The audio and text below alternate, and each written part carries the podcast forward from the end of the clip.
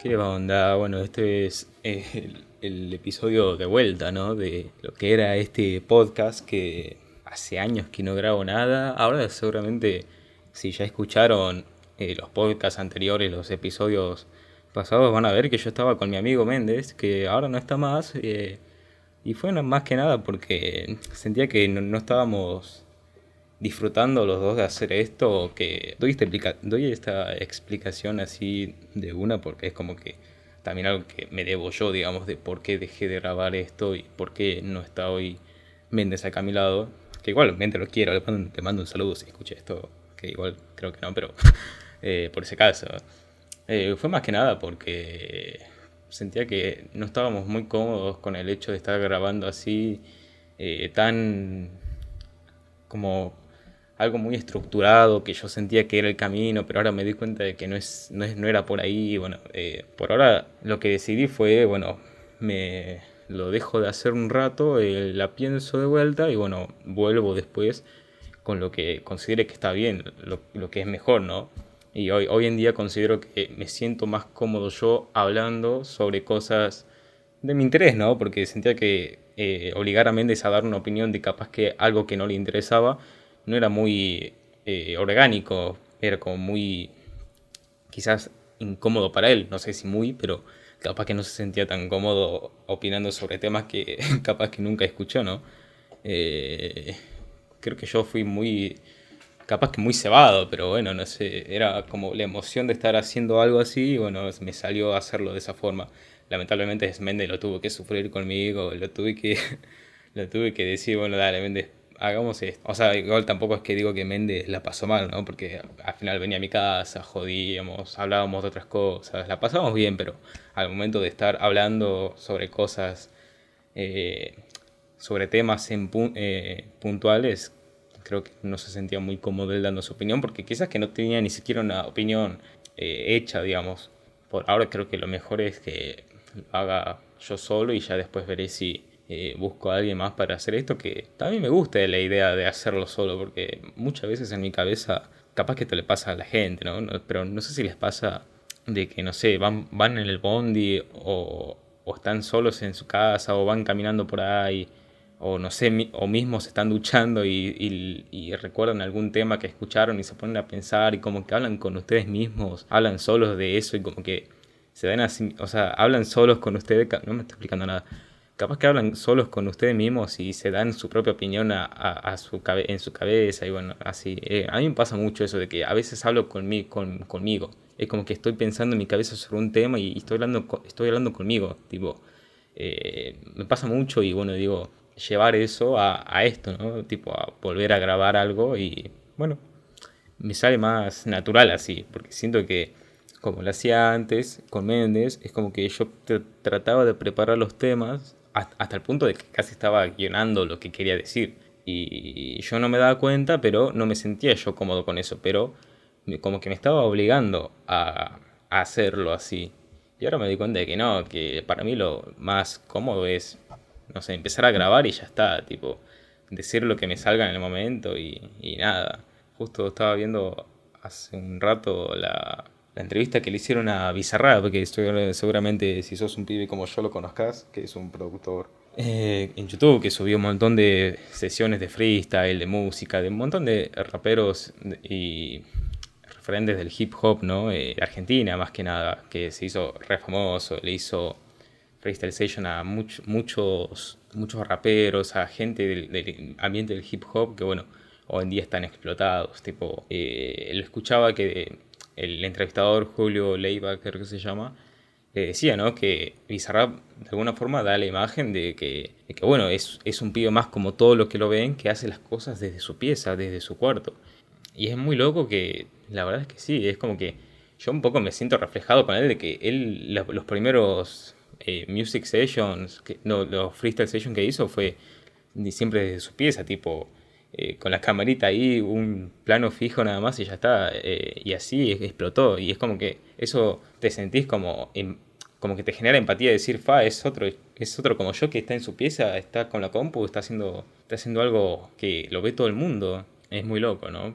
Es eso también de que hoy en día cualquiera, desde si tenés una computadora ya, una computadora eh, básica puedes hacer muchas cosas. Eh, obviamente si tenés, no sé, una recompu con un i7, un i5, no sé, puedes hacer miles de cosas mejores, pero es bueno también el acceso al internet, ¿no? También que permite un poco eso. Bueno, hablando de internet, justamente hay que ver cómo está jodiendo ahora el tema de, de la eh, del anuncio, ¿no? Del como esto ya es viejo, pero lo toco ahora porque pasó en el momento en el que yo estaba en este parate y bueno, nada, X. En el momento, ¿no? De que el gobierno de Argentina decidió declarar servicio público al internet y a la telefonía móvil. Yo me quedé un poco flasheándola porque no sé si fue el día que se estaba votando esa ley o fue el día después, que me acuerdo que andaba muy mal el internet, o sea, pero nefasto andaba. No podía eh, ni, abrir un Twitter, o sea, se quedaba, abría Twitter y se quedaba cargando dos horas. Y salían, leí muchas eh, como teorías, digamos, de, que era un poco el descargo, eh, como la venganza de, las empresas de, de, Internet, no, no sé, a nivel país de cablevisión, de Fivertel, de, todos esos. Acá, en, por lo menos en mi ciudad, que es Ushuaia Visión, igual, si sos de Ushuaia, sabes que siempre anduvo no, no muy aceptable, ¿no? Pero ese día en particular anduvo re mal y no, no, y ahí estaba esa teoría de que se están vengando haciéndonos haciéndonos pasar mal eh, con el internet relento y bueno, que igualmente hubo un revuelo con todo el tema de estar en contra o a favor y la verdad es que es un poco un tema de, de sentido común, ¿no? O sea, ¿Cómo? O sea, yo no entiendo cómo podés estar en contra de que te estén congelando las tarifas, hermano. O sea, prácticamente te están dando una mano, ¿no? Tampoco te, están pagando el servicio, pero más o menos te están ayudando a que no, no, te culeen con los precios, o sea, porque literalmente eh, acá, por lo menos, yo tengo un plan, digamos, no alto, pero tengo un plan básico, medio, digamos, qué sé yo, de 10 megas, ponele. Pero a mí ni de onda, pero ni de onda me llegan 10 megas, 10 megas creo. Eh, y no sé, hay gente, ponele, en Buenos Aires, qué sé yo, que siempre leo que es como el donde más se quejan por cablevisión, que dicen que es muy malo, que hay, hay gente que se dedica a trabajar con internet, ¿no? Con, no sé, creadores de contenido, Instagram, todo eso, que ponerle tiene, no sé, eh, planes de 50 megas y de onda le llegan 10. Onda, eh, es un poco la bronca de decir, bueno, estoy pagando para que para tener eh, un internet para trabajar de forma decente y no y apenas me llega esto o a veces ni, ni funciona el internet. Y bueno, realmente el anuncio de declarar los servicios públicos es, es un poco de están ayudando, amigo. Pero bueno, también hay que ver, ¿no? Quién se salió a quejar, que los que se salieron a quejar fueron más que nada los, los integrantes, digamos, de un sector político opositor al gobierno que, ¿cómo decirlo, no? Para no bardear, pero como que ya están dan, dejándose en evidencia muy, de forma muy clara sus eh, intereses estar en contra de absolutamente todo lo que haga el oficialismo hoy en día, porque esa vez eh, cuando se declaró servicios públicos, al otro día hubo una marcha, no sé si fue al otro día, fue dos días después, bueno, mm, inchequeable. Eh, a los dos días o al día que se declaró eso, salieron a, a un banderazo allá en Buenos Aires, en el, eh, en el, obelisco, a favor de la empresa, amigo. O sea, para mí si hay algo que es muy cuestionable es esta, este ponerte de lado de una empresa, o sea, eh, es de un, ponerte de lado de una empresa que jamás va a poner la cara por vos, o sea, que la primera que tenga la oportunidad de pisarte la cabeza lo va a hacer. Y esa gente me pareció no me enojo con esa gente, ¿no? Porque a la vez entiendo quién los llama, quién los convoca a marchar, ¿no? Pero es un poquito también de, como te digo, poner todo de frente, o sea, pensar un poquito, digamos, de qué lado de la mecha te tenés que parar. Digamos, no puedes estar de lado, o sea, a ver, también acá la gente se pone del lado que se le cante el culo, ¿no? O sea, yo tampoco soy nadie para decir, no, te tenés que poner acá. ¿Cómo te puedes poner del, lado de, la empresa que te quiere subir la tarifa porque, se le, porque le pintó, ¿no? O sea, a veces, no sé, te viene el aumento al mes siguiente y decís, che, pero, pero yo estaba marchando a favor de esta empresa y al final me subió el precio eh, como 200 pesos más. Y bueno, vos marchaste a favor de esa gente, amigo, de gente que te va a pisar la cabeza cuando quiera. Realmente es algo muy, muy controversial. Y bueno, también hablando de internet, eh, ahora mismo estamos pasando por un momento, creo yo, de bastante importante, porque realmente el hecho de que estemos todos hablando, cuando me refiero a todos digo mundial, ¿no? Porque hoy en día hay algo que se está hablando mucho, son las elecciones de Estados Unidos, que eh, me ponía a ver la otra vez eh, el informe de País de Boludos, que si no lo conocen es un canal tipo noticiero independiente que está muy bueno porque tocan, tocan digamos, las noticias del, del día a día mm, con un poco de humor y está muy bueno realmente. Y hacen informes de temas importantes como, no sé, el dólar, las elecciones de Estados Unidos, de temas ambientales, como la factoría de chanchos que quieren instalar en el país. Bueno, veía el, el informe que hicieron de las elecciones presidenciales de Estados Unidos. Bueno, hablaban de que Joe Biden, que es el candidato demócrata por, eh, por Estados Unidos, y Donald Trump, el republicano, lo tomaban como a Donald Trump y a Joe Biden como el pasado y el futuro. Es como que Joe Biden quiere, digamos, eh, invertir más en lo que es eh, todo el tema de software, de diseño, de y meterse más con el computadora, digamos, con la, con la compu. Ah, bueno, y la visión de, de Donald Trump es más, bueno, seguir en lo clásico, seguir en lo en lo, tradicional, digamos, ¿no? Y es importante porque realmente nos gusta, ¿no? Lo que, lo que decide Estados Unidos hoy en día impacta de alguna forma a todo el mundo, o sea, eh, mismo se ha visto desde siempre, o sea, ah, si, hay algo que no podemos negar es que de alguna forma siempre Estados Unidos, los gobernantes de ese país eh, dirigieron un poco lo que pasa en Latinoamérica, ¿no? Porque te tenés que dar cuenta de que hay eh, dictaduras militares que han pasado, que han sido eh, direccionadas por Estados Unidos, ¿no? O sea, tampoco hay que obviarlo. Eh, pero realmente eh, lo que hagan, lo, que se decida ahora en noviembre, el 3 de noviembre, nos va a impactar a, nosotros también como país de alguna forma. Al país y al mundo, como digo. pero bueno, realmente no quiero decir mucho más, solamente quería dar esa observación porque me pareció eh, curioso, ¿no? Si quieren, entender, si quieren entender más de lo que, lo que quise comentarles, eh, vayan a ver el video de País de Boludos que está en YouTube, eh, lo buscan y ahí van a entender todo y van a quedar flashados como yo. bueno, siguiendo el hilo, estamos en la época de seguir en cuarentena. en Argentina la verdad que estamos medio jodidos, o sea ya sabemos todos que estamos en, una época rara, ¿no? Porque es como que desde que empezó la cuarentena decía, no, en mayo va a ser el pico, no, en junio va a ser el pico, en julio, bueno, al final no sabemos cuándo va a ser el pico. Supuestamente ahora estamos en el pico, ¿no? De que hay 14.000 casos, una media de 11, 12.000 casos por día, y bueno, toda una controversia de qué hacer, ¿no? De si volver a fase 1, de si seguir abriendo las cosas, el seguir abriendo todo y, bueno, aprender a convivir con el virus, que es un tema debatible para mí porque no sé, hay que ver un poco lo que está pasando en el norte, eh, por lo menos en Salta, eh, que yo tengo bastante información de ahí porque mi familia, tengo familia viviendo allá.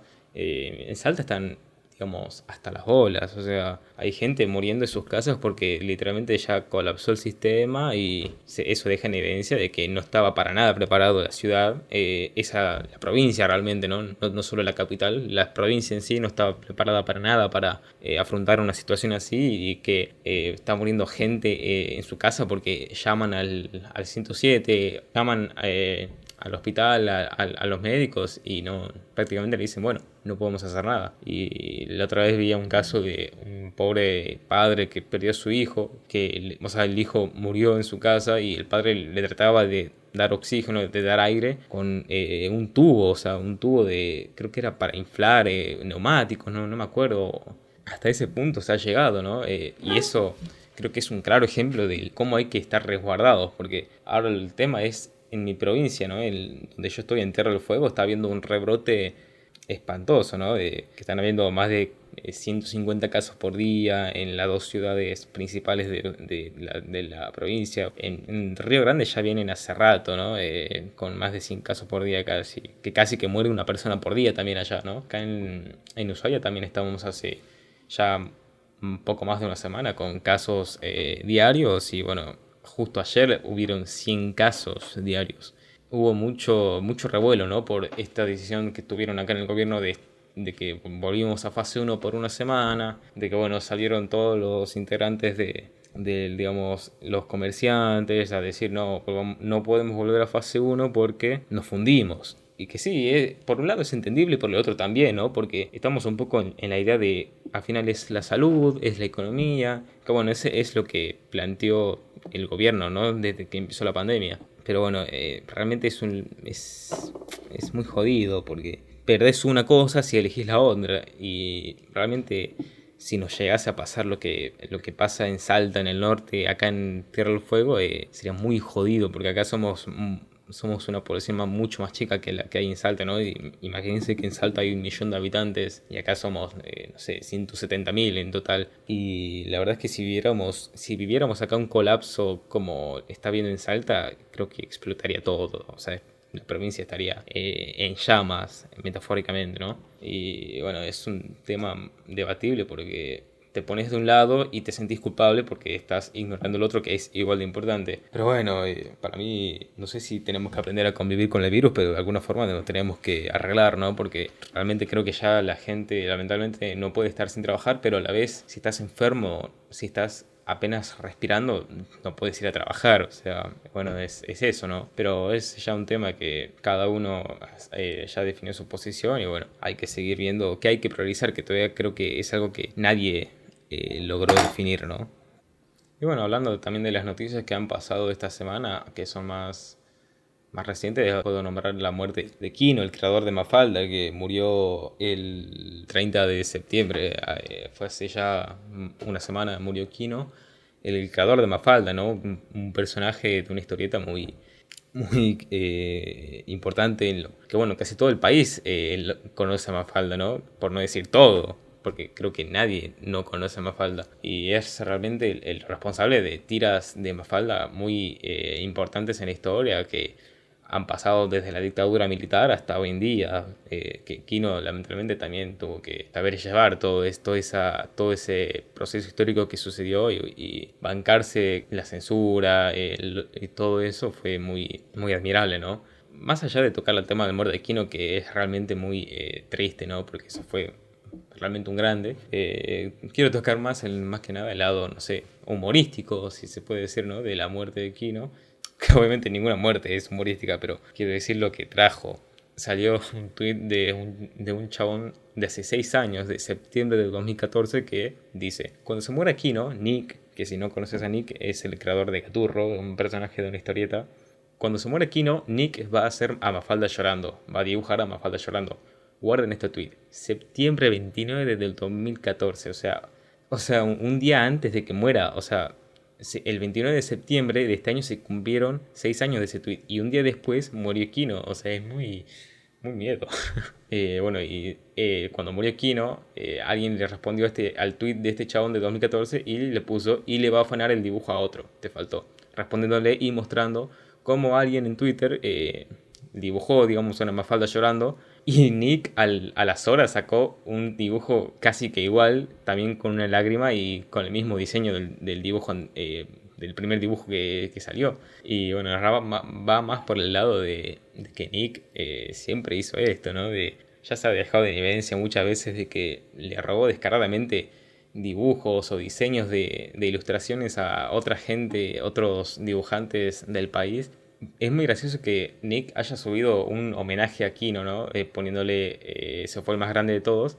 Y Kino, Kino mismo dijo alguna vez en una entrevista que no se lo bancaba Nick debe ser medio doloroso, ¿no? Tipo que saber que un gran dibujante de la historia argentina no te banca y que lo ha dicho explícitamente y no sé cómo se lo habrá tomado. Yo la verdad es que no sé si subiría algo así, ¿no? Eh, un homenaje a, así, digamos, porque es como que todo el mundo encima hoy en día ya no se banca Nick, tipo por lo menos en Twitter ya todo el mundo lo bardea cada vez que sube algo. O sea, creo que el 90% de los comentarios de las publicaciones de, Nick son bardeándolo y el 10% es diciéndole, eh, qué buen dibujo, que son comentarios de señores grandes y señoras.